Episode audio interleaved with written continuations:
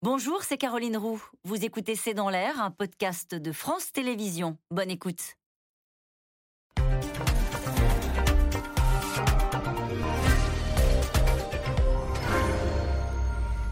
Bonsoir à toutes et à tous. Nous attendons vos questions, SMS, Internet et réseaux sociaux pour alimenter notre discussion. Ce matin, les mines étaient sombres et le ton était grave. En introduction du premier Conseil des ministres, le président a annoncé la couleur, la fin de l'abondance, de l'insouciance. L'heure est selon lui au sacrifice et au grand basculement après un été marqué par les catastrophes climatiques. Il semble bien loin donc le temps des jours heureux en cette rentrée politique avec un gouvernement qui doit résoudre une équation presque impossible, accompagner les hausses de prix de l'énergie, faire accepter la sobriété aux Français, freiner l'inflation sans plomber la croissance, avec en prime une menace de récession qui plane sur la zone euro, zone euro le tout sans majorité à l'Assemblée nationale. Et ce titre Macron, l'heure des sacrifices. Avec nous pour en parler ce soir, Christophe Barbier.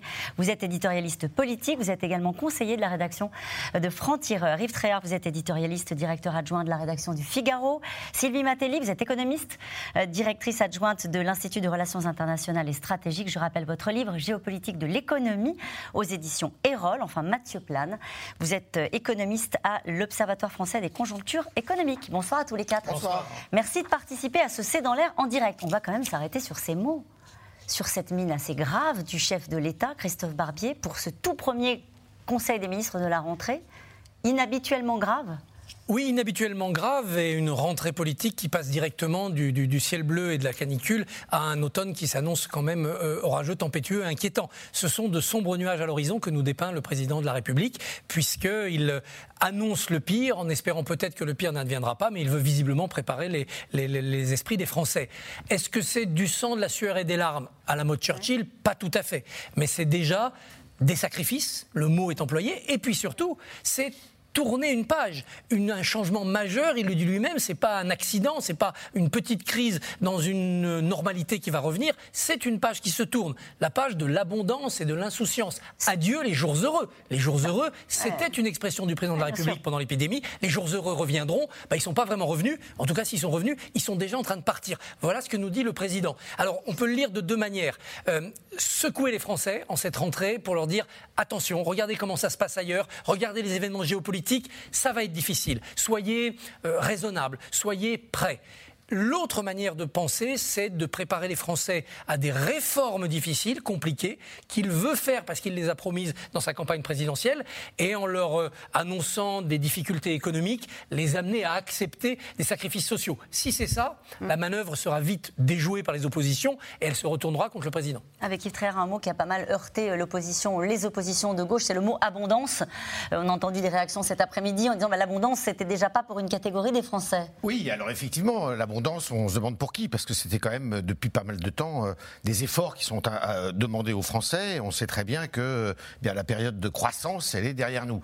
Je comprends pas très bien la tactique du président de la République. La, tactique du président de la République, soit c'est pour se prémunir d'une crise sociale. Moi, je pense qu'il redoute par-dessus tout une crise sociale, une espèce de tsunami comme il y a eu les, gilets jaunes il y a quelques temps, dont on n'est jamais vraiment sorti. Et ça, euh, je crois que c'est vraiment la hantise du président. Alors, est-ce qu'il veut se protéger contre ça? En disant je vous avais prévenu, je vous avais prévenu que les temps seraient difficiles, alors qu'il euh, disait tout le contraire aux vœux. J'ai repris les vœux qu'il a donnés euh, le 31 décembre dernier, où il disait la crise est derrière nous, je suis très confiant pour l'avenir et euh, pour les années qui viennent. Donc c'est un changement radical de discours, et je suis assez étonné de voir que d'ailleurs il n'y a pas une uniformité de ton au gouvernement. Le président de la République qui a un discours très pessimiste, très noir, je dirais, et un, un ministre de l'économie que vous venez d'interviewer, qui lui est quand même beaucoup moins sombre et qui dit, euh, qui continue à dire, et c'est là aussi la difficulté du président de la République de concilier fin du mois et fin du monde. Le, le ministre de l'économie qui dit on va vous aider, on vous aide, ça veut dire qu'on vous aide, ça veut dire que vous allez continuer à consommer, si vous, allez consommer euh, notamment des choses, des produits polluants, alors que le président de la République, lui, nous annonce eh bien qu'on va être obligé de changer complètement de cadre de vie et de mode de vie. C'est vrai que quand il parle de grand basculement, euh, et il fait le lien naturellement avec cet été hein, chargé en, en accidents climatiques, en catastrophes climatiques liées au réchauffement climatique, euh, là on se dit qu'il a l'ambition, en tout cas c'est comme ça qu'il le défend en ce début de, dans ce premier Conseil des ministres, de changer de modèle économique Peut-être avec vous, Sylvie Matelli. Ah, en fait, je pense que Aujourd'hui, il y a une prise de conscience du gouvernement qui, enfin, aujourd'hui, non, ça date déjà, mais si vous voulez, on est face à deux France. Et parfois, la, la complexité de la chose, c'est qu'un même citoyen représente ces deux France. Une France qui s'inquiète du changement climatique et qui dit il faut absolument accélérer la transition énergétique, il faut avancer dans la lutte contre le changement climatique parce qu'on va dans le mur. Et à la fin de l'été, bah, cette France, elle est regonflée à bloc. Et puis une France qui voit l'inflation arriver qui voit son pouvoir d'achat grévé et qui dit oh là là, il faut nous soutenir, nous donner du pouvoir d'achat parce qu'on va avoir des difficultés. Ça, c'est la France qui, là aussi, au moment de la rentrée, voit le panier de courses qui coûte plus cher et se pose des questions. Et au fond, je crois que entre Monsieur le Maire et Emmanuel Macron, euh, ils ne parlent pas tout à fait à la même France. Il y en a un qui a choisi d'accélérer sur la transition énergétique et qui prépare à ce grand basculement. Et quand il parle d'abondance, il ne parle pas forcément d'une abondance de ressources, mais d'un accès très facile à, l'eau, à l'énergie. Exactement, à l'eau, à l'énergie, au voyage, aux vacances, etc., etc. Et cette France-là, qui avait accès à cette consommation, qui va devoir changer de mode de vie, il y a, il y a un clin d'œil évident à cette France Césée, en fait, qui est largement critiquée par les Gilets jaunes et puis tous ces gens qui, eux, ont du mal à boucler leur fin de mois, alors que Bruno Le Maire essaye peut-être de rassurer euh, ce qu'on appellerait la France d'en bas, ou ces gens qui ont du mal à boucler leur fin de mois, en leur disant, vous inquiétez pas, on est là, on va vous aider. Mathieu Plane oui, moi je pense qu'il y a aussi euh, un constat de réalité hein, euh, qui est assez évident. C'est-à-dire que, effectivement, pendant les vœux, euh, il y avait plus d'optimisme, mais il n'y avait pas la guerre en Ukraine, il n'y a pas l'hiver qui nous attend avec les difficultés d'approvisionnement, pas les problématiques avec la Chine et la stratégie zéro Covid, il n'y a pas la remontée des taux d'intérêt, il n'y avait pas les politiques budgétaires qui peuvent être plus restrictives. Donc le climat a changé très vite, pas le climat environnemental, hein, mais le climat économique en l'espace de quelques mois. Et, donc l'abondance, euh, c'est l'abondance euh, effectivement en énergie. Euh, il faut peut-être se préparer à avoir des ressources en énergie qui sont limitées, et ça serait une première. l'abondance sur les liquidités, ça veut dire le coût de l'endettement va augmenter. Donc effectivement, on n'a pas les mêmes stratégies économiques face à ça. C'est-à-dire qu'il faut aussi accélérer là-dessus sur la transition énergétique. Peut-être qu'il faut aussi la question budgétaire va revenir parce qu'on a moins de marge de manœuvre budgétaire. Ça fait trois ans qu'on est quasiment dans le quoi qu'il en coûte. Et la sortie va être très très délicate avec beaucoup d'horizons, un horizon et des nuages qui sont quand même très sombres euh, devant nous. Donc je pense qu'on a gagné du temps, mais à un moment donné, la réalité va nous rattraper et il va falloir faire des choix, des choix politiques qui sont assez durs. Des choix politiques et des choix économiques, avec cette phrase aussi de François Bayrou euh, dans un entretien accordé euh, à l'Express qui dit en gros que nous allons au devant, au point je crois, qui, dit nous allons au devant de la plus grave crise qui est connue la France depuis la Seconde Guerre mondiale. C'est-à-dire que là, les perspectives faudrait, est-ce qu'il faut rassurer les Français quand ils rentrent de vacances pour leur dire on est là et on va faire en sorte que ça se passe le moins mal possible ou est-ce qu'il faut mettre carte sur table? Il faut dire la vérité aux Français. C'était d'ailleurs l'autre partie du message du président à ses ministres, c'était de leur dire dites la vérité aux Français, ne faites pas de démagogie, mais après expliquons-leur avec raisonnement ce que l'on peut faire pour, pour protéger les Français. Et ça, c'est une bonne pédagogie. François Bayrou a entièrement raison, puisqu'il y a un mélange de crise économique. Alors on pourrait dire mais le choc pétrolier en 73, c'était déjà une crise économique certes, mais il n'y avait pas en même temps la crise géopolitique que l'on connaît, avec des risques de conflits majeurs, Russie-Ukraine, Chine-Taïwan. Donc cette association des deux nous renvoie en effet à euh, l'idée que c'est la plus grande crise depuis 1945. Et d'ailleurs, derrière le mot abondance, en effet, c'est pas l'idée que tout le monde euh, nageait dans le luxe et dans, et dans l'excès de, de, de friandises. C'est qu'en effet, depuis des décennies, quand on tourne le robinet, l'eau coule, quand on allume l'interrupteur, l'électricité arrive. Il y avait une abondance par la production. Et quand on allait dans les supermarchés, il y avait de la moutarde et de l'huile de tournesol. C'est ça qui aujourd'hui est en question. C'est que même ceux qui ont les moyens, parce que pour beaucoup de Français, euh, le luxe était euh, un rêve depuis longtemps, même ceux qui ont le moyen pourraient ne pas trouver du carburant, de l'énergie ou des produits de consommation, parce que la machine de production serait enrayée par divers phénomènes. C'est cette crise de production qui peut nous plonger dans une réception. Pardon, mais ça change quoi de mettre quatre cartes sur table vis-à-vis des Français? Alors c'est là, là la limite, c'est que les Français, le constat, ils l'ont. Ils l'ont fait. Ce qu'ils veulent, c'est des décisions. Et l'heure de vérité, ça va être les décisions qui seront prises à l'automne les décisions, elles ont déjà eu lieu. Euh, en partie, on va déjà les commenter sur l'accompagnement de, de, il y en a l'inflation. beaucoup qui doivent être prises, des décisions sur euh, justement des économies d'énergie, sur euh, le pouvoir d'achat. Tout ça reste à faire. Et on va en parler ce soir. Il a choisi en tout cas de faire entrer, c'est assez inhabituel. Hein. On peut même en dire un mot peut-être avant de faire le lancement du reportage. Il a fait rentrer les caméras dans le Conseil des ministres. Ça s'est fait déjà, de faire une déclaration. Il l'a pratiqué à plusieurs reprises, généralement pour inaugurer des périodes électorales, par exemple quand il y a un nouveau gouvernement. C'est la première fois qu'on a à l'occasion de ce moment de communication un discours aussi grave, aussi dense, aussi lourd. Hmm. En tout cas, il a donc choisi de faire entrer les caméras dans la salle du Conseil des ministres pour délivrer un message euh, à la fois aux Français, mais aussi à son équipe gouvernementale. Un message, on l'a bien compris, empreint d'une forme de gravité lorsque le président évoque la fin de l'abondance, de l'insouciance et les sacrifices. Les oppositions de gauche, mais aussi la CGT se braquent et sonnent la charge. Laszlo Gélabert et Mathieu Barrère. L'heure de la rentrée a sonné. Premier conseil des ministres ce matin. Face aux caméras, le président avertit les Français sur ce qu'il appelle la fin de l'abondance. Cette fin de l'abondance, cette fin de l'insouciance, cette fin des évidences montre que c'est au fond une grande bascule que nous vivons, face à laquelle, évidemment, nos compatriotes peuvent réagir avec beaucoup d'anxiété. Notre liberté, le régime de liberté de vie dans lequel nous nous sommes habitués à vivre, a un coût. Et parfois, quand il faut le défendre, peut supposer des sacrifices, en tout cas d'aller au bout de certaines batailles à mener. Pour limiter les effets d'une inflation record de 6,1% sur un an, l'exécutif mise toujours sur la ristourne de 30 centimes d'euros par litre de carburant dès le 1er septembre, ou le plafonnement du prix du gaz et de l'électricité. Mais en fin de matinée, le porte-parole du gouvernement prévient, ce bouclier tarifaire ne sera pas éternel.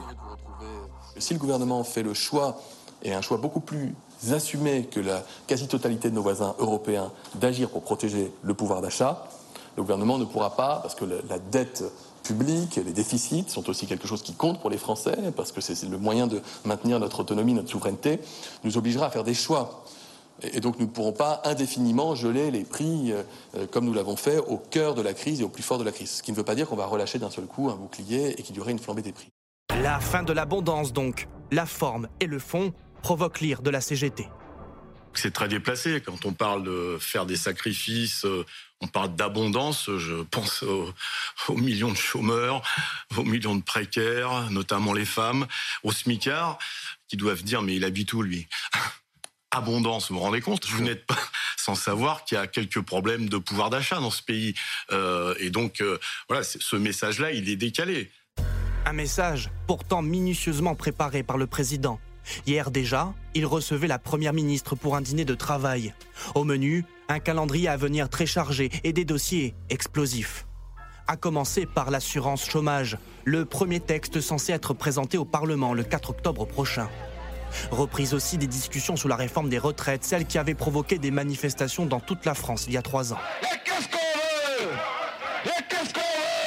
Risque de contestation sociale d'un côté, et de l'autre, une opposition qui compte bien profiter de la majorité relative du gouvernement. Avec une dette publique de 115%, les députés républicains préviennent, sans mesures fortes pour diminuer le déficit, ils ne voteront pas le prochain budget. À force de régler les problèmes en aggravant les déficits et la dette, on arrive à une situation terrible. Par conséquent, notre devoir à nous, opposition de proposition, opposition d'intérêt national, c'est d'alerter l'opinion publique et d'agir pour que on accélère la réduction des déficits. La gauche, elle, réclame de taxer les entreprises qui tirent profit de la crise actuelle, comme dans d'autres pays en Europe. Nous avons dit, mettons en place une taxation sur les super profits pour faire en sorte que les grandes entreprises, notamment du secteur euh, de l'énergie, des carburants, du, transport maritime, qui ont fait des profits euh, gigantesques, records, soient mis à contribution. Là-dessus, vous étiez un peu tout seul, effectivement. Ben, oh, oh, ça s'est pas joué à beaucoup. Il a manqué quelques voix à l'Assemblée nationale pour que cet amendement soit voté. Mais on renonce pas sur ce sujet. La rentrée des ministres passée, la rentrée sociale s'annonce mouvementée. Une première grève interprofessionnelle est prévue le 29 septembre prochain. Et cette question de Michel en Meurthe-et-Moselle, Emmanuel Macron veut qu'on se prive encore un peu plus, mais quel genre de situation sociale veut-il à l'automne? Vous nous disiez tout à l'heure, c'est sa hantise. Ah bah c'est sa hantise, c'est manifeste. En plus, vous vous rendez compte qu'on est au début du deuxième quinquennat. Donc euh, il ne faut pas qu'il y ait un point de, de fixation et un point, d'un accès de fièvre à ce moment-là. Surtout que euh, c'est ça le paradoxe, c'est qu'on est dans une situation effectivement économique quand même pas très simple, mais qu'on connaît pas bien le cap du président de la République. Parce que le problème, c'est que sa campagne électorale, il nous a pas fixé un cap précis. Contrairement au premier, euh, quinquennat, euh, la campagne électorale, il fallait transformer la France, il fallait changer la France. Le discours était assez optimiste. Là, il a fait une campagne électorale, il a fait une non-campagne Il nous a pas dit grand-chose sur l'avenir. Or, ce qu'il nous dit aujourd'hui, en gros, c'est c'est très churchillien. Il va falloir euh, euh, eh bien, consommer moins. Il va falloir, on change de monde, mais ce monde, euh, c'est pas moi qui vais le transformer, c'est qu'il est en train de changer. Il faut qu'on s'adapte à lui. Et donc, euh, la réforme des retraites, la réforme de l'assurance chômage, euh, le, tout le programme régalien qui est aussi prévu et qui n'est pas anodin du tout, tout ça, ça va se passer dans une espèce de, enfin de, climat social qui peut être tendu. Mais vous estimez que dire euh, dans ce contexte-là, au début d'un deuxième mandat, je ferai de toute façon la réforme de l'assurance chômage et je ferai de toute façon la réforme des retraites, c'est pas un cap. C'est pas un cap précis, parce que quelle réforme des retraites Quelle réforme de l'assurance chômage On en sait un peu plus sur l'assurance chômage. Euh, Jusqu'où il veut aller sur le, le régalien? Tout ça, il n'y a, rien de vraiment très précis. À chaque fois, on- euh, par exemple, sur le régalien, ils nous promettent toujours des choses très, très. euh, Ce que vous appelez le régalien, c'est la sécurité. Sécurité, immigration, euh, politique, politique euh, carcérale, tout ça. Mais, et- mais à chaque fois, bah, euh, on s'arrête au, il s'arrête au milieu du guet. Christophe Barbier, le problème c'est qu'il n'y a pas de cap, voilà ce que nous dit euh, Yves Tréhard, et qu'au fond, c'est ce que je résume, hein, ce que vous êtes en train de nous expliquer, que les propos qu'il a tenus aujourd'hui ajoutent à cette espèce de, de- de flottement. Est-ce que vous êtes d'accord avec ça, ou est-ce Oui, qu'au au il n'y a contraire, pas de il a cap parce qu'il n'y a pas eu de campagne présidentielle, en effet, en partie aussi parce que la guerre en Ukraine a escamoté le débat. Puis il n'y a pas de cap parce qu'il n'y a pas de majorité absolue. Si le président pouvait dire voilà, on va faire du bleu clair et du bleu gris, et puis c'est voté dans la foulée parce qu'il y a 450 députés, pas de problème. Mais là, il peut annoncer euh, demain que la réforme des retraites, ça sera tel indice, tel âge, tel taux. Oui, mais qu'est-ce qui va se passer au Parlement? Quels seront les amendements? Quelles seront les négociations pour obtenir un vote? Le fait de ne pas pouvoir être sûr de faire voter des textes fait que donner le cap, c'est très compliqué. Alors il en est réduit à donner l'ambiance. Et l'ambiance, ben, on le comprend depuis ce matin, ça sera une ambiance euh, de rigueur et de sacrifice. Alors ce qu'il pourra dire assez vite... Il n'a pas dit rigueur. hein. Non, il a dit sacrifice. Euh, ce qu'il pourra dire assez vite, c'est lesquels et pour qui Lesquels sacrifices Ça veut dire quoi? Parce que si c'est changer de modèle pour moins consommer d'énergie, tout le monde est d'accord. On sait bien qu'on doit aller vers ce modèle-là pour des raisons climatiques et pour des raisons d'urgence énergétique à cause du conflit en Russie. Mais si les sacrifices, c'est de dire ah ben, les smicards vont voir leur SMIC baisser, les retraités leur retraite baisser, ça passera pas. Ça sera l'explosion sociale. Donc il peut corriger le tir ou compléter euh, son propos en disant qui va être ciblé, pour quel type de sacrifice. Si les sacrifices, c'est un moment pour inventer un modèle nouveau, ça peut entraîner la population, notamment la jeunesse, et de dire ah bah enfin, il fait faire les efforts nécessaires pour qu'on sorte de ce modèle consumériste, euh, capitaliste, Ouais. trop productiviste, pour aller vers un nouveau modèle. Là, il peut avoir un mouvement d'opinion, si ce n'est enthousiaste, du moins qui, qui tolère. Mathieu Plan, est-ce que vous diriez qu'il reste une part d'incertitude sur la façon et la stratégie de ce gouvernement vis-à-vis de la crise énergétique? On a entendu tout à l'heure Olivier Véran qui dit bon, en gros, on va pas pouvoir indéfiniment accompagner cette crise énergétique. Il ne le dit pas exactement comme ça, mais ça veut dire ça. On a entendu tout à l'heure Bruno Le Maire qui insiste pour dire que de toute façon, au moins jusqu'à la fin de l'année, on est là et que la priorité, c'est d'encaisser le choc. Est-ce que là-dessus, ça manque de visibilité, de lisibilité? Alors, ça, ça manque de visibilité, mais euh, pour le coup, c'est difficile d'avoir de la visibilité aujourd'hui. Ouais. Et c'est pour ça que le cap est difficile à tenir. C'est-à-dire que dans le climat actuel, c'est difficile de mener des grandes réformes euh, si on a des questions euh, internationales de cette ampleur. Euh, donc je pense qu'il y a une double chose, c'est qu'il faudrait donner la visibilité, mais c'est très difficile d'en donner avec euh, le prix de l'énergie aujourd'hui. hein. On voit que les Donc c'est gaz- normal qu'on ne sache pas, pardonnez-moi, je vous coupe, mais ce qui se passe après la fin de l'année, c'est normal. Je pense que le gouvernement espère que le prix de l'énergie rebaisse pour pouvoir justement sortir des boucliers tarifaires. Après, la question, c'est s'il ne baisse pas, c'est qu'est-ce qu'on fait de ce bouclier tarifaire qui profite à tout le monde? Est-ce qu'on le cible? Et du coup, ça pose la question des effets de seuil, c'est-à-dire qui en profite, qui en profite pas. Le risque, c'est que la classe moyenne se retrouve à exposer à un choc inflationniste qu'elle n'a pas vraiment vécu aujourd'hui parce qu'elle a été énormément protégée en réalité par les mesures. Euh, et donc, euh, c'est pour ça que je pense qu'aujourd'hui, il y a encore des discussions assez profondes sur quelles sont les mesures qui peuvent être prises pour 2023 avec euh, les mesures d'urgence, est-ce qu'on les prolonge Et puis le cap budgétaire. C'est-à-dire qu'on entend la petite musique qui revient de dire le déficit est trop élevé, il faut baisser, il faut revenir à 3%, les taux d'intérêt remontent. Donc il y a tout Qui ce... dit cette petite musique Bah, on l'entend le gouvernement, mais c'est vrai que c'est le pacte de stabilité européen est fondé aussi là-dessus, c'est-à-dire des formes d'équilibre budgétaire. Et, la dette et les mesures d'urgence qu'on a depuis trois ans ne sont pas tenables dans le temps. Donc le problème, c'est que tant que c'est de l'urgence, ça passe. Le jour où vous êtes durablement avec des prix de l'énergie élevés, il faut changer de modèle. mais le modèle, vous ne le changez pas du jour au lendemain. Mais en même temps, vous subissez un impact à court terme qui est extrêmement violent. On changera de modèle parce qu'on nous demandera de le faire. Parce, que, c'est vrai qu'on n'entend plus parler de la règle des 3%, on n'entend plus de, de messages d'injonction qui viendraient de Bruxelles pour nous dire il va falloir rentrer dans les clous.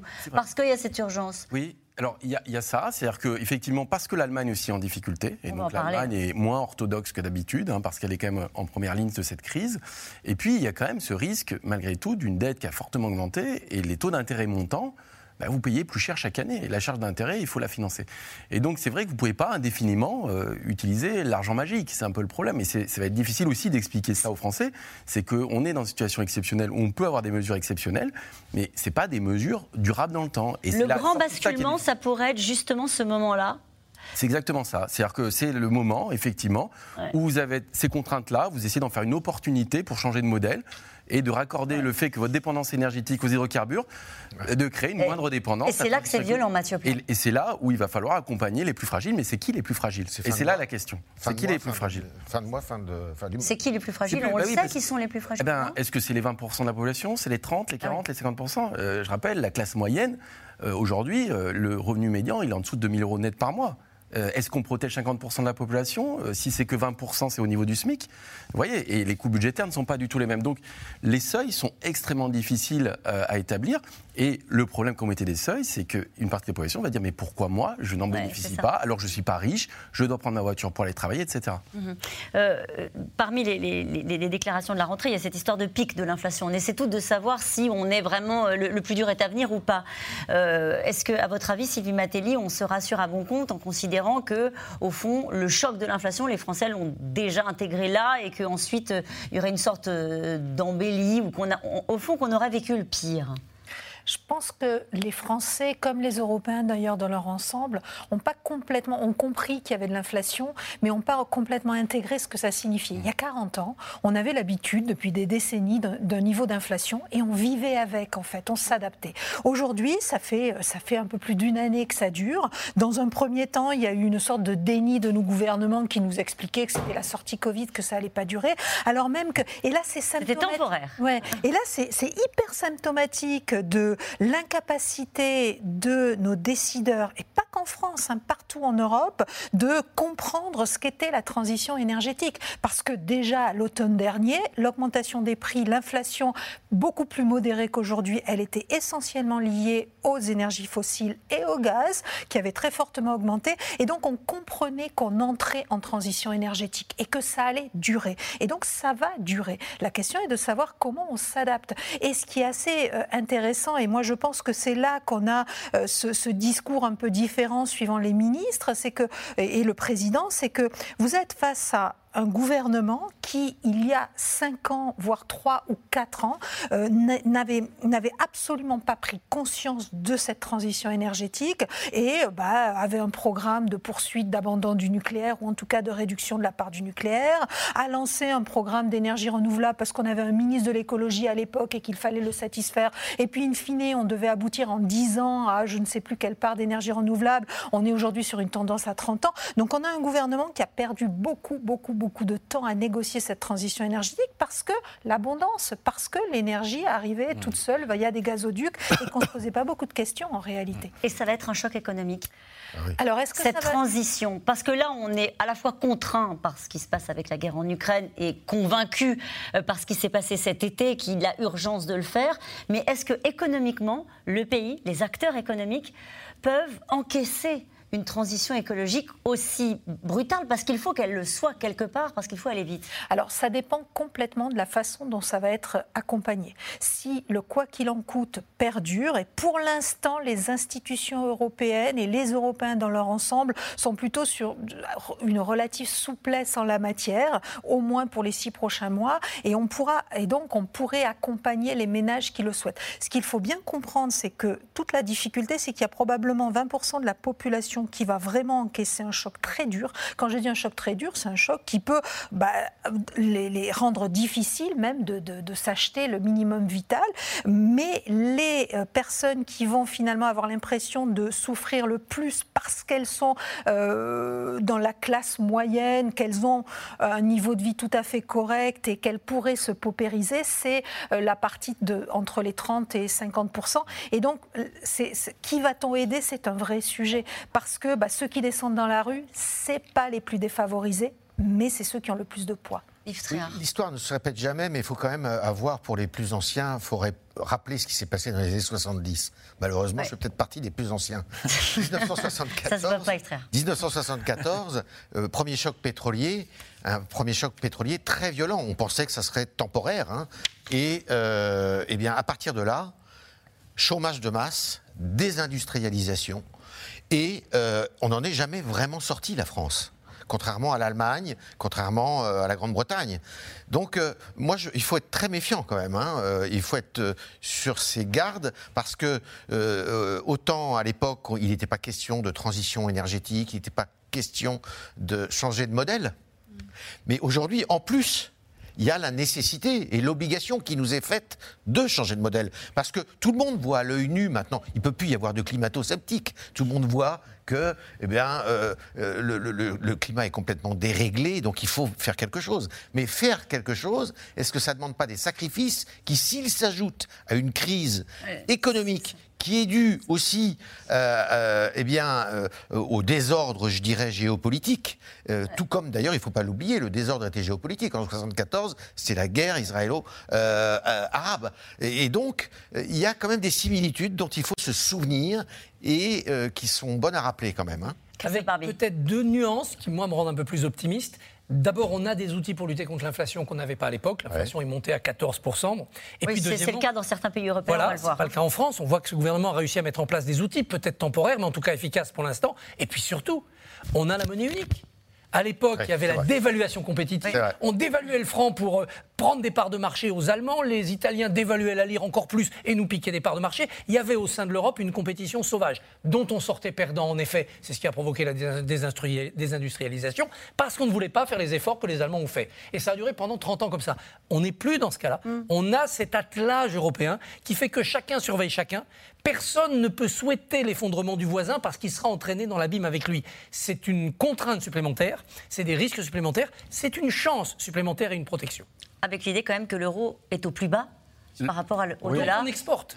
On exporte. Et on importe de l'inflation. C'est ça. C'est vrai que ça entretient l'inflation. C'est vrai que c'est plutôt bien pour les exportateurs à l'international. C'est mieux pour le tourisme aussi, par exemple. Euh, mais je veux juste faire une différence sur les années 70 et aujourd'hui. C'est que L'inflation, effectivement, était liée à un choc pétrolier initial, mais après, les revenus avaient beaucoup augmenté. Les salaires augmentaient de plus de 10% par an.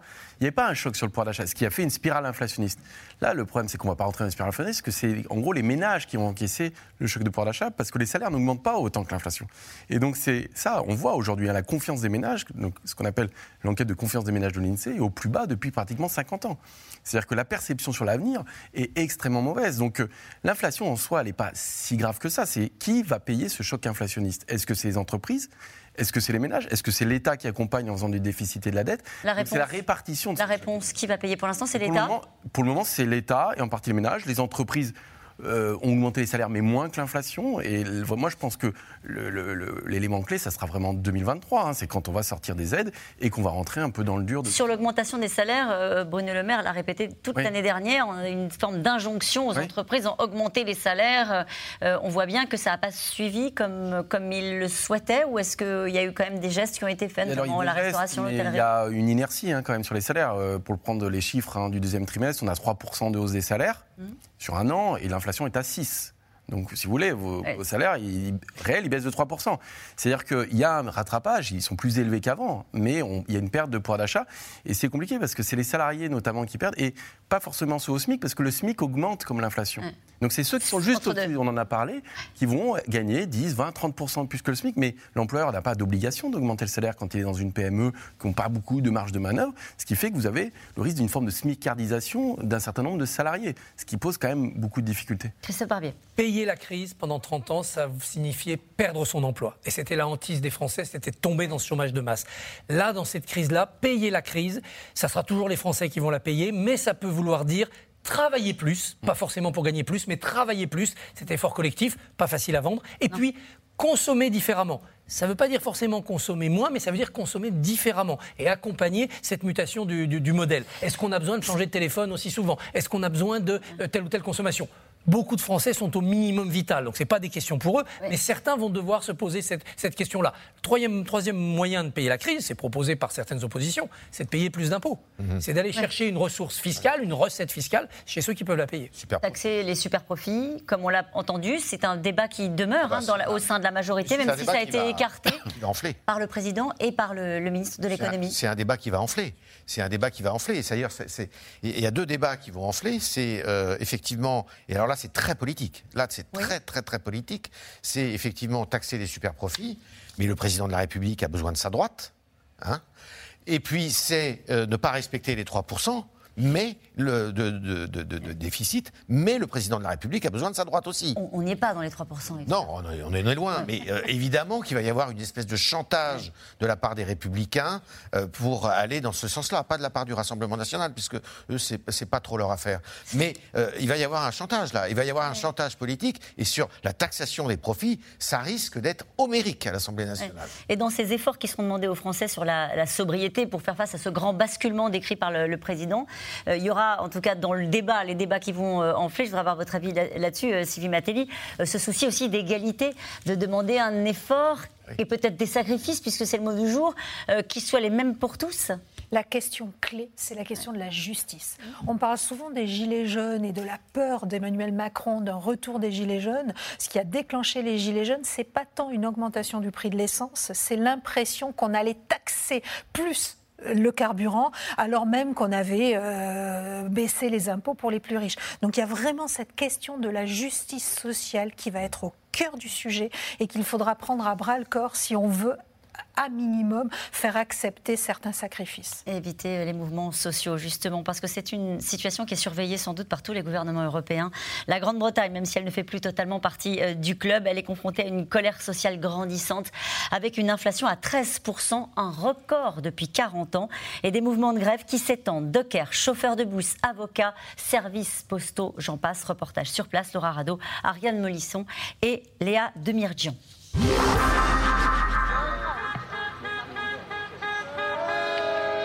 Sur les ronds-points pour crier leur colère. À Felixstowe, inédit, les salariés du plus gros port de fret de l'Angleterre sont en grève. Leur revendication Une augmentation de salaire de 10%. Kathleen, 24 ans, manifeste pour la première fois. On gagne tout juste un peu plus que le salaire minimum. Ce n'est pas beaucoup. Je sais que la direction n'augmentera jamais nos salaires à la hauteur de l'inflation, mais un petit coup de pouce, ça nous aiderait un peu. Nous avons voté une grève de 8 jours. 8 jours où on ne sera pas payé. Ça représente beaucoup d'argent. À la fin du mois, ça va avoir de lourdes conséquences. Je dois payer mon loyer, mes factures d'électricité. Surtout en ce moment avec les prix qui augmentent. Oui, donc c'est vraiment stressant. Avec une inflation à plus de 10% en juillet, l'énergie, la nourriture, tout coûte plus cher. Eux ont bien reçu une augmentation de 1,4% en 2020, mais ça ne compense pas. Dans toute l'histoire du port, on n'a jamais vu ça. Deux ans de pandémie et la boîte a quand même fait 273 millions de profits. Les gens ici, ils ont travaillé pendant le Covid et la direction ne leur dit même pas merci. Courtney Barrel travaille dans la division marine.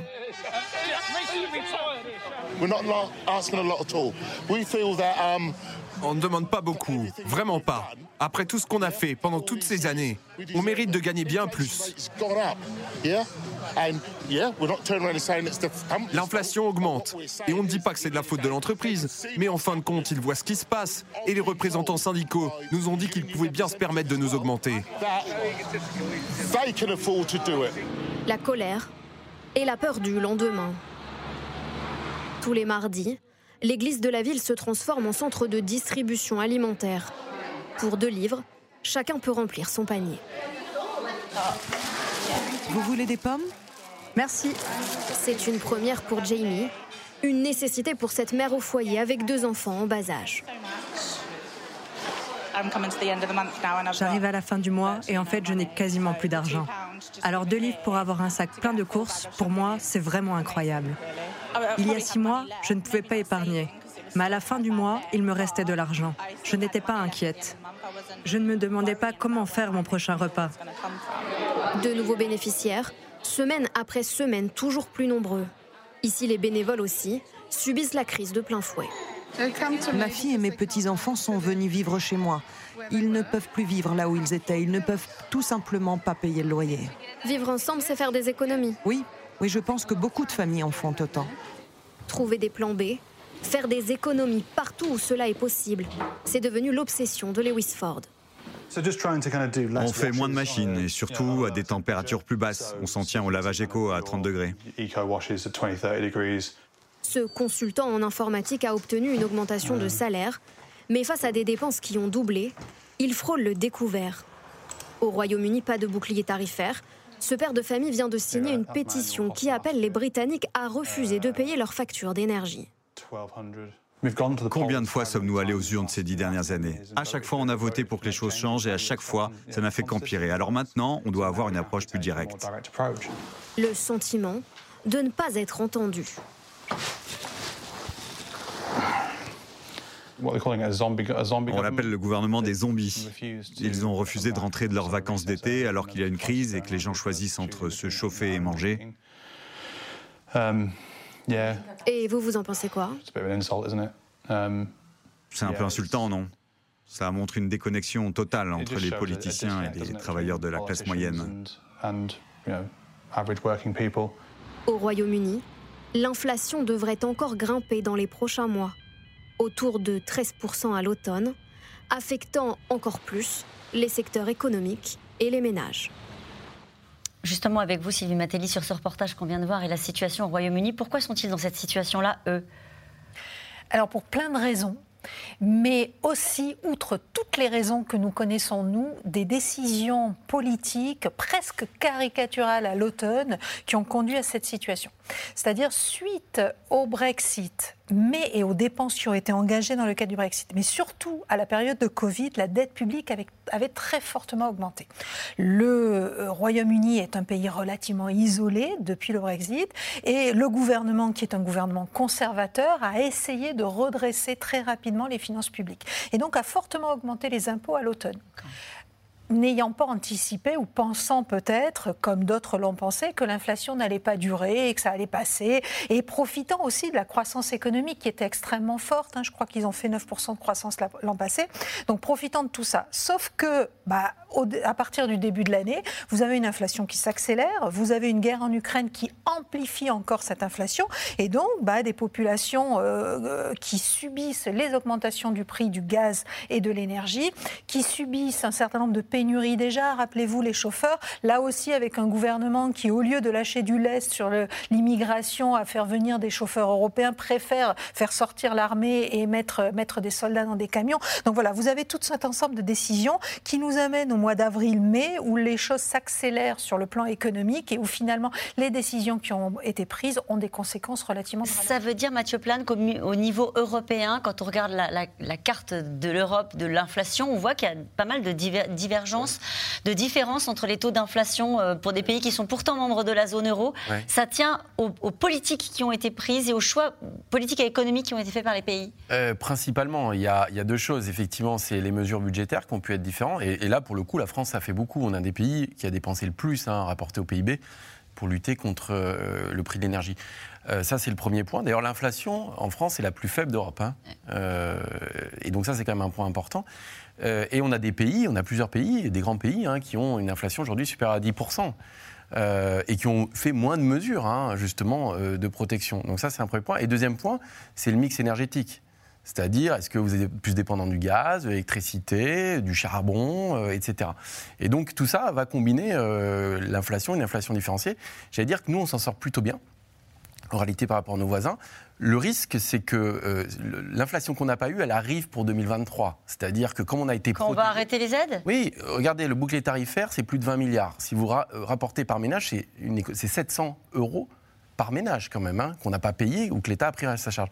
Si vous l'enlevez, cette inflation, si les prix d'énergie ne changent pas, vous l'avez avec retard. Ce que les autres ont eu, on peut l'avoir avec retard. Donc c'est là où je pense que la question sociale, elle est explosive. Elle n'est pas forcément pour cette rentrée, parce que quelque part, il y a énormément de mesures qui ont été prises cet été, les revalorisations, euh, on voit qu'on a d'autres versements, on a le bouclier tarifaire jusqu'à la fin de l'année. La question, c'est vraiment 2023.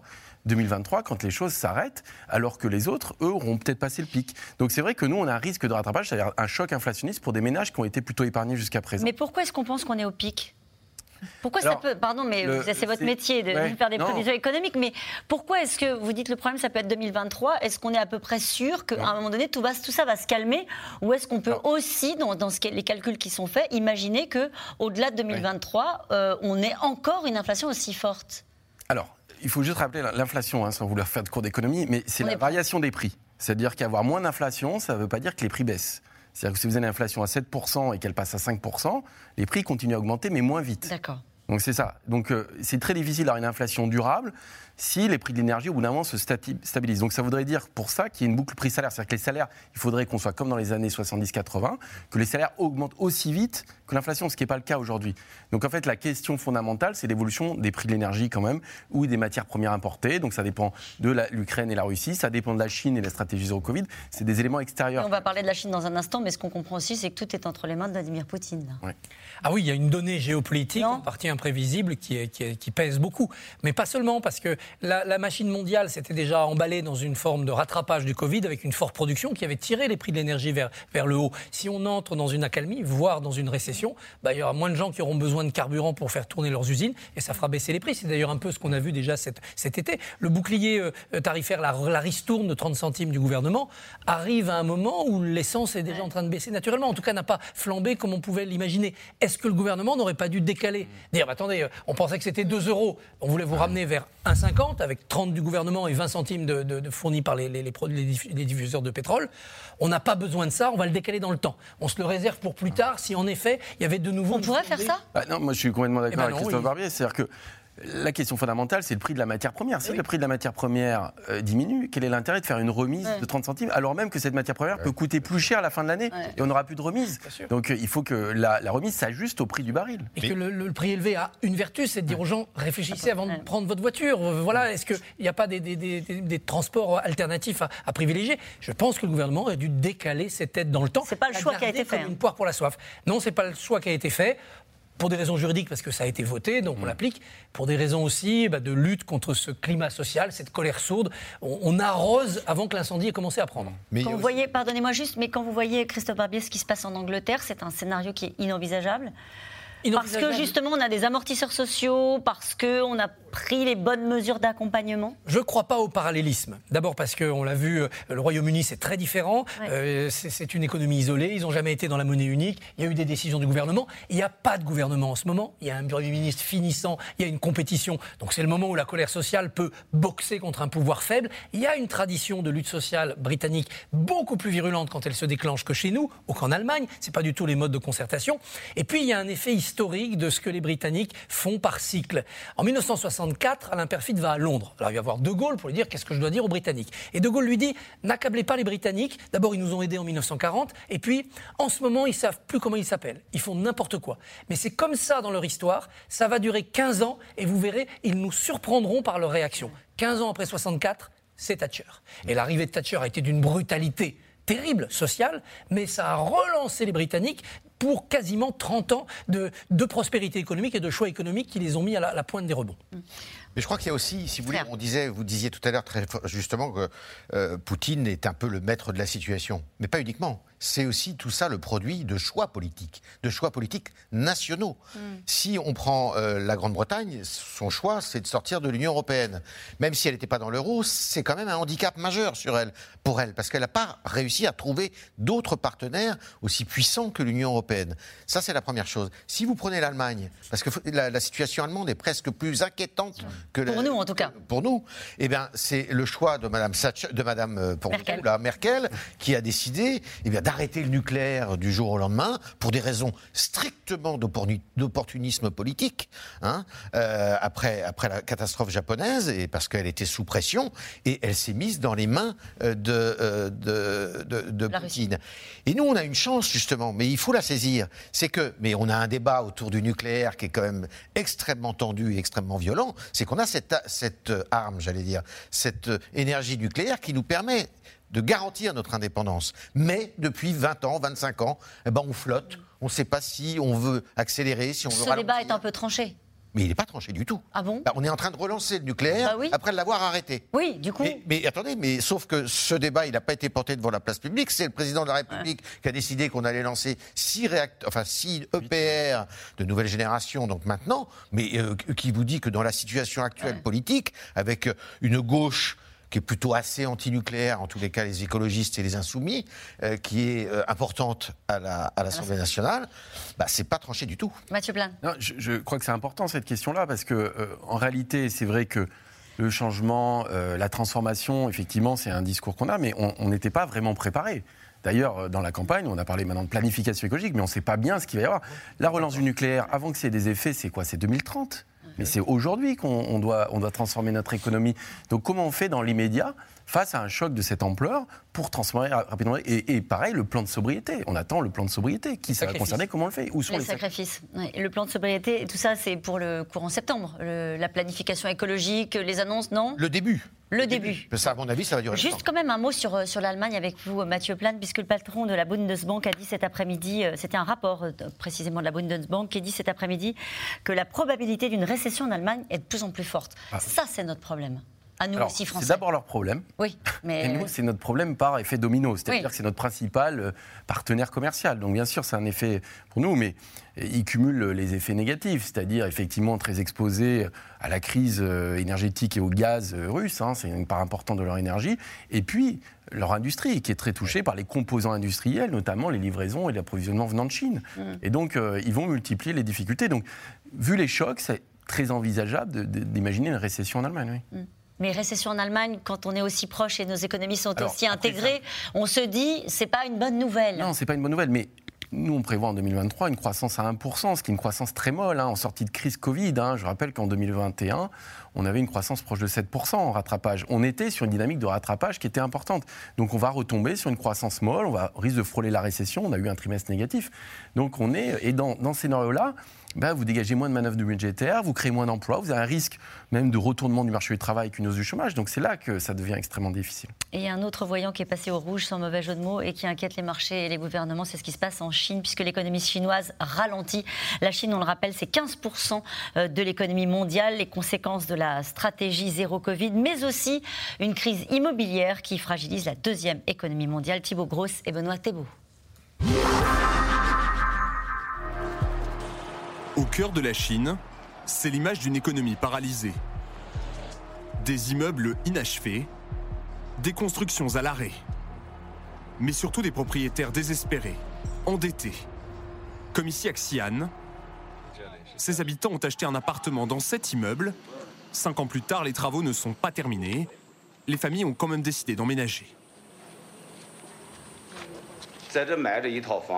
Cela fait cinq ans que l'on ne vit pas normalement. On n'en peut plus. On n'en peut plus. Un quotidien sous les échafaudages, parfois à même le sol, dans un bâtiment sans eau courante ni électricité. Je me sens démuni. Je ne veux pas vivre comme ça, mais je n'ai nulle part où aller. Les Chinois confrontés à une crise immobilière historique. Aujourd'hui, on estime que 45% des nouveaux acheteurs n'auraient pas reçu les clés de leur appartement. La raison? Des promoteurs en faillite, à l'image d'Evergrande. Ce géant de l'immobilier surendetté à hauteur de 300 milliards de dollars. Une crise, symptôme d'une économie chinoise en panne. L'économie chinoise a poursuivi sa reprise en juillet, mais fonctionne en douceur dans l'ensemble. Cependant, il faut aussi voir que la dynamique s'est légèrement ralentie en raison de multiples facteurs, et davantage d'efforts sont encore nécessaires pour consolider les bases du rebond. Une croissance chinoise bien loin des chiffres records des dernières décennies.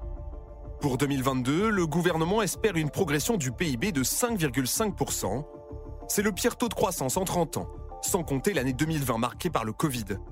Mais selon certains experts, ce chiffre ne sera même pas atteint à la fin de l'année. Entreprise endettée, croissance économique en berne, la Banque centrale chinoise a donc décidé de diminuer ses taux d'intérêt par deux fois au cours des deux semaines passées. Un ralentissement en grande partie dû aux restrictions sanitaires de ces derniers mois. Une politique zéro Covid, des dépistages à la chaîne, des villes entièrement reconfinées, à l'image de Shanghai au printemps dernier. Et les cas positifs placés en quarantaine, parfois par la force. Un jusqu'au boutisme assumé par les autorités chinoises.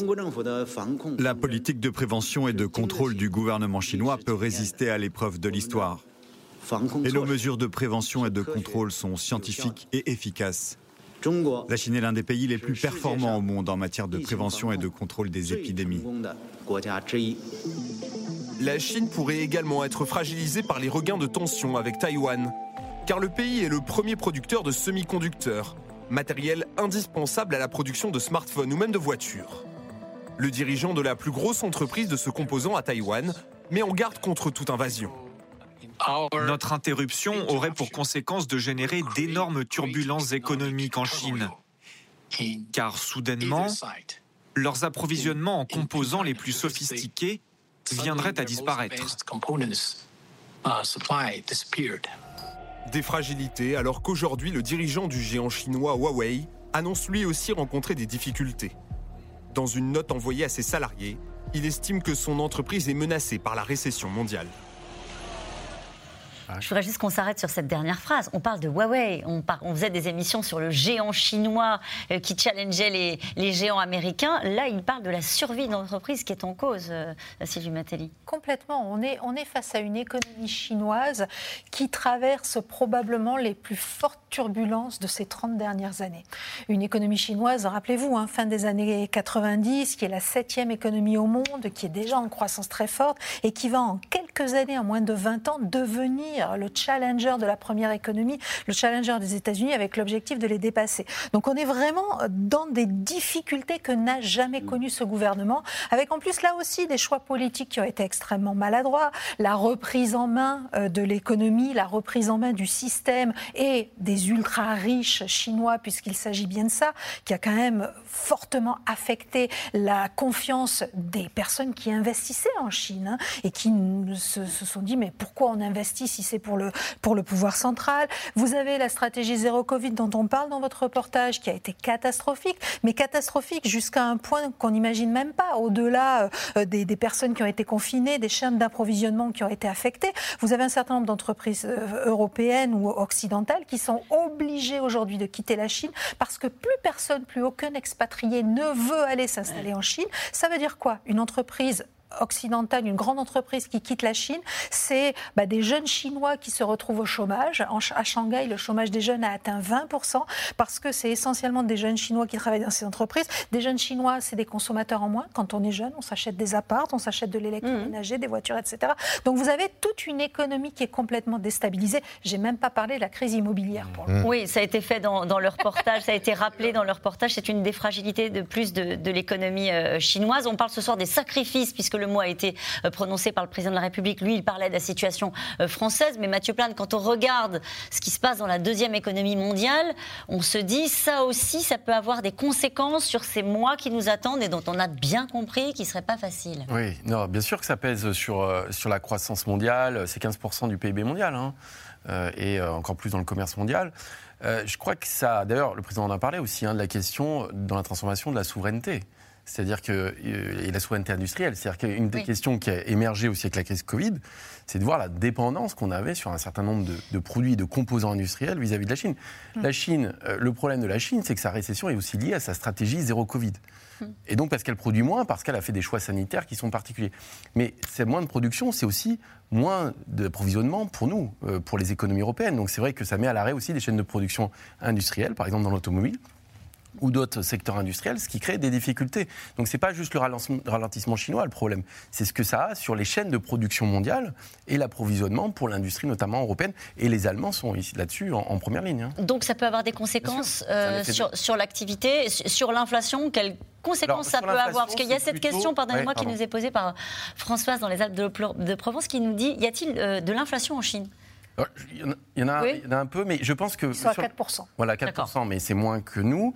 Je pense que ce n'est pas le problème numéro un de la Chine. Hein, euh, mais en revanche, une récession chinoise aurait plutôt tendance à limiter l'inflation mondiale parce que c'est ils sont extrêmement, c'est la plus grosse demande mondiale de tout ce qui va être énergie en réalité. Et donc forcément, les prix du pétrole ont aussi reculé parce que la croissance mondiale chinoise a ralenti. Donc ça, c'est plutôt un effet de stabilisateur sur l'inflation. Bien sûr. Un mot, Christophe Barbier. Alain Perfit tout à l'heure, euh, est-ce qu'il écrirait aujourd'hui quand la Chine s'effondrera Après avoir écrit quand la Chine s'éveillera. Il euh, faut qu'on se prête tous à un petit jeu. On rentre chez nous ce soir et on regarde tout ce qui est made in China chez nous. Hum vêtements, jouets, euh, électroniques, et on mesurera notre dépendance à la Chine. Elle est au moins égale, si ce n'est supérieure, notre dépendance à la Russie. Elle est en tout cas plus visible dans notre vie quotidienne. Alors on n'est pas dans le scénario d'un effondrement de la Chine, mais on est quand même dans le scénario d'un refroidissement complet de son économie mais aussi du coup de ses ambitions. Il y a deux ans, il y avait l'ambition de dépasser les États-Unis, il y avait les routes de la soie, en clair, racheter une bonne partie de l'économie mondiale et notamment européenne par des circuits de, circulation, racheter des ports, des aéroports, etc. On n'en entend plus beaucoup parler. Euh, ne parlons pas non plus de son ambition en Afrique, qui va sans doute aussi reculer un petit peu. Une Chine un peu malade, c'est pas forcément mauvais pour nous. Et, c'est une Chine qui n'aura peut-être plus l'envie d'envahir Taïwan et de provoquer cette crise mondiale. Le, côté géopolitique, risque géopolitique est lié à cela. Il y a eu une sécheresse cet été, une canicule en Chine. Il y aura des problèmes peut-être aussi alimentaires chez eux. On voit des colères sociales poindre. On voit que depuis 2020, la Chine est d'abord affaiblie par ses problèmes intérieurs avant d'être confrontée à tel ou tel ennemi extérieur. Mais ce qui est intéressant, c'est de savoir si ces problèmes énormes qu'elle a peut traverser quand même, qui remet en question tout le modèle de Deng Xiaoping qui avait ouvert la Chine à l'économie, est-ce que politiquement ça va avoir des... Parce que ça, si politiquement ça a eu des, conséquences, à l'heure où le numéro un chinois Xi, Jinping se prend pour Mao, c'est-à-dire que dans la, il a inscrit dans la Constitution son nom. Euh, est-ce que ça va avoir des, conséquences? Et là, ça, là, on va au devant d'un, alors là, on pourrait aller au devant d'un changement radical. Hum, la question qu'on posait euh, ce soir par rapport au début de notre conversation sur la situation économique, sur le pouvoir d'achat, euh, c'est que c'est une fragilité de plus dans la photographie que vous nous avez aidé à faire ce soir. Bien sûr qu'il y a l'Ukraine, bien sûr qu'il y a euh, les cours de l'énergie, mais il y a aussi ces choix politiques qui sont faits en Chine et qui fragilisent la deuxième économie mondiale. Et on voit bien que, au fond, on revient au début de notre, de notre conversation. ça va être compliqué d'expliquer aux Français que c'est pas de notre faute, que c'est de la faute des Chinois ou que c'est de la faute de Vladimir Poutine Et avec un complément sur la récession chinoise qui s'annonce, c'est que bah, le zéro Covid a, comme ça a été très bien dit, affecté les chaînes d'approvisionnement, affecté l'industrie et les secteurs industriels. La récession aujourd'hui en Chine, elle porte essentiellement, elle est essentiellement la cause d'un ralentissement de la consommation des ménages. Or, ces ménages à Shanghai, à Pékin ou autres, qui ont un fort pouvoir d'achat, ils achetaient quoi? Ils achetaient du luxe français, ils achetaient des produits agroalimentaires français ou européens et autres. Donc, on va avoir aussi des secteurs d'activité qui avaient été relativement épargnés aujourd'hui, qui vont se trouver touchés par la récession. Juste comment est-ce qu'on concilie la sobriété nécessaire, donc cette idée, encore une fois, derrière les mots du président de la République qui parle de grand bascule l'idée que c'est la fin de l'abondance, et en même temps le soutien à l'économique et à la consommation Alors, je pense que c'est difficilement réconciliable comme ah ça, mais si, il y a quand même quelque chose. C'est-à-dire, la sobriété, c'est peut être consommer moins d'énergie et des hydrocarbures. Les hydrocarbures, on ne les produit pas.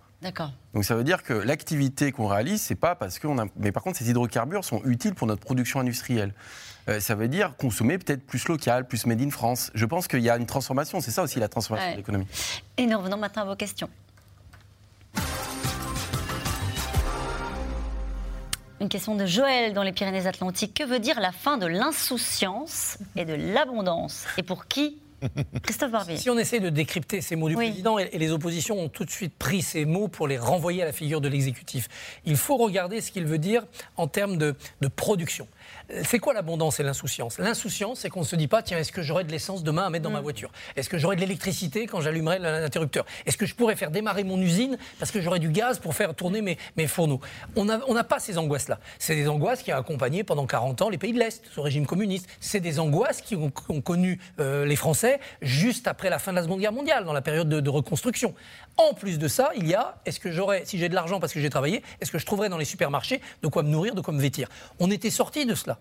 Il y avait de l'insouciance. Ça n'était pas un souci de se dire est-ce que je trouverai Il y avait d'autres soucis. Est-ce que je vais perdre mon emploi? Est-ce que mes enfants vont trouver du travail? Mais il n'y avait pas ces soucis-là. Je pense que ce que le président voulu dire, c'est ça. Ce changement d'un modèle de corne d'abondance, comme on le dit dans la mythologie, où tout est là. Si on a les moyens de se payer, c'est pas le cas pour tout le monde, on trouvera de quoi acheter. Les supermarchés sont pleins. C'est la fin peut-être de ce système. Ça nous incite à aller vers ce grand basculement qu'il présente comme quelque chose de positif. Inventons une nouvelle économie, un nouveau rapport à la consommation, un nouveau rapport au travail, un nouveau rapport à l'environnement local pour survivre à ce basculement. Il y a une maladresse dans le choix du mot abondance au moment où on parle d'inflation, ce que lui a été reproché par euh, les oppositions que vous citiez à l'instant. Ce, que dit Christophe, effectivement, c'est euh, en fait c'est la, la, remise en question de la société de consommation. Sauf que cette société de consommation qui, dure depuis les années, on va dire les années 60, euh, elle n'est pas la même pour tout le monde, effectivement. C'est-à-dire qu'on a, a une France alors c'est un peu facile de dire ça, mais à deux vitesses. Vous avez une France qui ne euh, qui se pose pas la question de savoir si elle va partir en vacances. Elle va partir en vacances. Si euh, elle va aller à la mer, à la montagne, l'école des enfants, euh, si ça marche pas dans le public, ben, ça sera le privé. Il y a, toutes ces questions, euh, pour beaucoup de Français, ne se posent pas, mais pour une grande partie des Français, elles se posent, ces questions-là. Donc pour cette partie des Français-là, ça peut être choquant Ça peut être choquant de se dire, ben, déjà, on se serre la ceinture, et ça fait longtemps qu'on se serre la ceinture, dans des ménages ou des foyers où il y a parfois au moins un membre qui est au chômage aussi, il faut le dire, hein, parce qu'on n'est pas au plein, emploi en France. Et euh, ce discours-là, il peut être considéré comme un peu abusif. Justement, Macron se prend-il pour Churchill? Euh, n'a-t-il pas assez de promettre du sang, du labeur et des larmes et de il aime l'histoire, Il aime l'histoire, donc euh, il pense évidemment à Churchill. Et Churchill, ça lui, avait, ça lui avait réussi, mais Churchill était un, Premier ministre de crise. Et quand il y avait la paix, eh ben, il était renvoyé dans ses... Là, on peut considérer que c'est un président de crise. On peut considérer que c'est un président Ou pas. Il a déjà dit qu'il était, en guerre, plusieurs fois. C'est un président de crise avec un S et des crises bien supérieures aux crises domestiques qu'on a connues comme les Gilets jaunes. Ça, c'est des crises maintenant mondiales. Il n'a pas les clés de la crise. Churchill, en même temps qu'il disait du sang, de la sueur et des larmes dans ce discours, il disait ce qu'il fallait faire. Comment organiser la défense passive, comment organiser les contre-attaques. Voilà. Il avait un plan de guerre. On attend celui du président. Ben il y a des circonstances politiques qu'on a décrites qui ne sont pas simples pour lui, mais on attend quand même cela. Il veut s'en occuper personnellement. Il va euh, demain s'occuper de parler au recteur donc d'académie, donc l'éducation, la rentrée scolaire, ça le concerne. Il va ensuite en Algérie parce que le gaz, il se trouve aussi là-bas et on doit se rabibocher avec euh, ce, voisin avec lequel nos relations sont si froides depuis un certain temps. Donc le président veut prendre le manche dans l'avion, mais il n'a pas de majorité, donc ça va pas être simple. Euh, serons-nous obligés de choisir entre nous chauffer et nous nourrir? Oula. Euh, on a peut-être cassé un peu le moral des gens qui nous écoutent ce soir. Non, mais c'est vrai que cette histoire, on le voit, hein, sur un certain nombre de produits, il peut y avoir des difficultés, notamment alimentaires. Euh, sur la question de l'énergie, elle est fondamentale, hein, c'est-à-dire la question du gaz, c'est comment est-ce qu'il y a un plan en cas effectivement de coupure de gaz sur comment on va allouer le gaz, c'est-à-dire qui seront les, est-ce que les industries notamment gazo intensif, continuent à être approvisionnés. Est-ce que c'est les ménages qui sont prioritaires Le président l'a dit, ce seront les ménages qui sont prioritaires. Ils sont prioritaires, donc ça veut dire que du coup, s'il y a des raréfactions de, sur le gaz, c'est-à-dire qu'une partie de l'industrie n'en aura plus. Donc ça veut dire qu'on aura un choc économique qui sera important. Mathieu Plane, pourquoi on parle toujours que du gaz? Il y a des gens qui nous écoutent ce soir et qui se chauffent peut-être au fioul. Euh, est-ce que euh, et c'est vrai qu'il y a est-ce qu'il y a des aides pour accompagner euh, parce que c'est c'est plus cher que ça n'a été? le, le, fuel domestique, je regardais les chiffres, je crois que ça a augmenté de 100 hein. Donc beaucoup plus que le gaz. Le gaz, la problématique, elle est bien sûr sur les prix. Hein. Le prix du gaz a augmenté, elle fait x20 hein, quasiment depuis, euh, depuis plus d'un an. Euh, mais là, le problème, ce qui est un nouveau problème, c'est le rationnement. C'est ce qu'on ne connaît pas. C'est pour ça qu'on parle mm. d'économie de, de, guerre dans ces cas-là. C'est comment on organise du rationnement. Et c'est là on retrouve les discours sur l'abondance ou pas d'abondance. C'est-à-dire, le rationnement, on n'a pas connu ça depuis l'après. Et les sacrifices et donc les sacrifices, et qui fait des sacrifices Et comment on organise ces sacrifices Avec ce, retour, ce que vous disiez tout à l'heure sur ce sentiment que, enfin, sur l'égalité et la justice, hein, dans ce qui doit être aussi euh, euh, pris en compte, surtout dans un pays comme, comme le nôtre. Une question de Jean dans le Vaucluse. Les Français accepteront-ils de faire des efforts si on ne met pas à contribution les plus fortunés de ce pays? Vous voyez, je vous posais la question. On en revient toujours à la même question et on le voit hein, sur tous les débats qui pointent aujourd'hui. On est vraiment sur ce sujet-là. Est-ce que tout le monde est à la même enseigne? Est-ce que s'il y a des, plans de sobriété, est-ce qu'ils seront appliqués à tout le monde ou est-ce qu'il y a des privilégiés? Et il ne faut pas oublier que le président Macron euh, est, est souvent qualifié du président de riche. Donc on va le regarder avec une loupe sur ce sujet-là pour être sûr qu'il n'accorde pas un certain nombre de privilèges. Dieu sait qu'en France, on n'aime pas les privilèges. Juste un petit point, je pense que ça a été une des difficultés aussi du, gouvernement, c'est que depuis plusieurs euh, années maintenant, hein, il y a vraiment ce discours de ne pas augmenter les impôts. Eh ah, c'est et, là, la règle qui est fixée pour le prochain budget, pas d'impôts supplémentaires, pas de, dettes supplémentaires. comment on fait pour trouver des nouvelles ressources fiscales si on n'augmente pas les impôts Et comment on prélève du coup chez les plus riches, sur les, par exemple les entreprises qui réalisent des super profits, etc. Il faut mettre à contribution les plus riches particuliers ou entreprises, sans décourager les investisseurs. Et c'est les mêmes. Si vous faites fuir des contribuables qui diront ah, vous augmentez mes impôts, ben, je vais aller les payer en Belgique ou ailleurs, vous jouez contre votre camp. C'est cet équilibre-là qui est très très difficile à trouver. Euh, on sent bien que la pression politique, l'opinion publique maintenant sur le gouvernement, sur Macron, est très forte. C'est ce que nous disait tout à l'heure Yves Tréhard. Hein. Ça ne peut pas être que du symbole sur les jets privés. Il faut que ça soit quelque chose de structuré sur euh, la redistribution euh, financière en France et sur la vertu de celui qui gagne de l'argent. Quelqu'un qui fait un super profit, mais qui fait un super investissement avec son super profit, il va créer beaucoup d'emplois. Il n'y a pas de raison de, le, taxer. C'est pour ça que le gouvernement s'est opposé, enfin le président de la République s'est opposé à la baisse de la TVA sur le gaz. Euh, alors que les Allemands, dans le même temps, euh, autorisent la baisse de la, enfin, euh, vont vers une baisse de la TVA sur le gaz. Donc, par définition, une baisse de la TVA, ça touche tout le monde. Mais le président de la République d'ailleurs ne pas dit la vérité, puisqu'il a dit que l'Europe allait nous en empêcher. L'Europe a accepté que l'Allemagne le fasse. Donc, ça va être une grande question chez nous. Une question de Patrick dans le Doubs. Les Français doivent-ils craindre pour leurs économies, Mathieu Plan euh, Non, pas pour leurs économies. Euh, d'ailleurs, il y a quand même quelque chose d'intéressant, c'est qu'une bonne nouvelle, ah, c'est que les ménages ont... Il a fallu attendre une heure, hein, merci. Oui, mais voilà, il faut, quand même finir sur une bonne nouvelle, entre guillemets. Alors, c'est pas forcément une si bonne nouvelle que ça, mais... Ah. Il y a eu beaucoup d'épargne pendant la crise Covid en réalité. Hein. Il y a presque 170 milliards d'épargne qui ont été accumulés. Alors pas tous les ménages, hein. c'est effectivement plutôt les plus aisés. Et euh, pour le moment, ils n'ont pas, ils pas tellement puisé dans cette épargne hein, pour justement soutenir la consommation. Les plus modestes sont déjà puisés, mais il y a un certain nombre de ménages qui ont encore des réserves d'épargne qui pourraient consommer plus et relancer l'activité. Et l'épargne rémunère? Bah, elle ne rémunère pas très bien, surtout avec une inflation qui augmente. Euh, avec une inflation à 6%, eh vous n'avez pas de rendement à 6% qui sont garantis. Une, une inflation à 6,1% contre près de 9% pour la zone euro et les Français ronchonnent bah oui, ils ronchonnent parce que 6,1 c'est quand même beaucoup. Puis on ne vit pas en Hongrie, on ne vit pas en Allemagne. Et en effet, on a de l'argent sur le livret A, on en a même mis beaucoup cet été, mais l'inflation le dévore. Donc il faut investir, il faut consommer. Mais quand on a peur pour l'avenir, c'est pas ça. Merci à vous tous. C'est la fin de cette émission qui sera rediffusée ce soir à 22h45. On se retrouve demain dès 17h30 avec C'est dans l'air l'invité. Puis votre rendez-vous habituel, c'est dans l'air. Belle soirée sur France 5.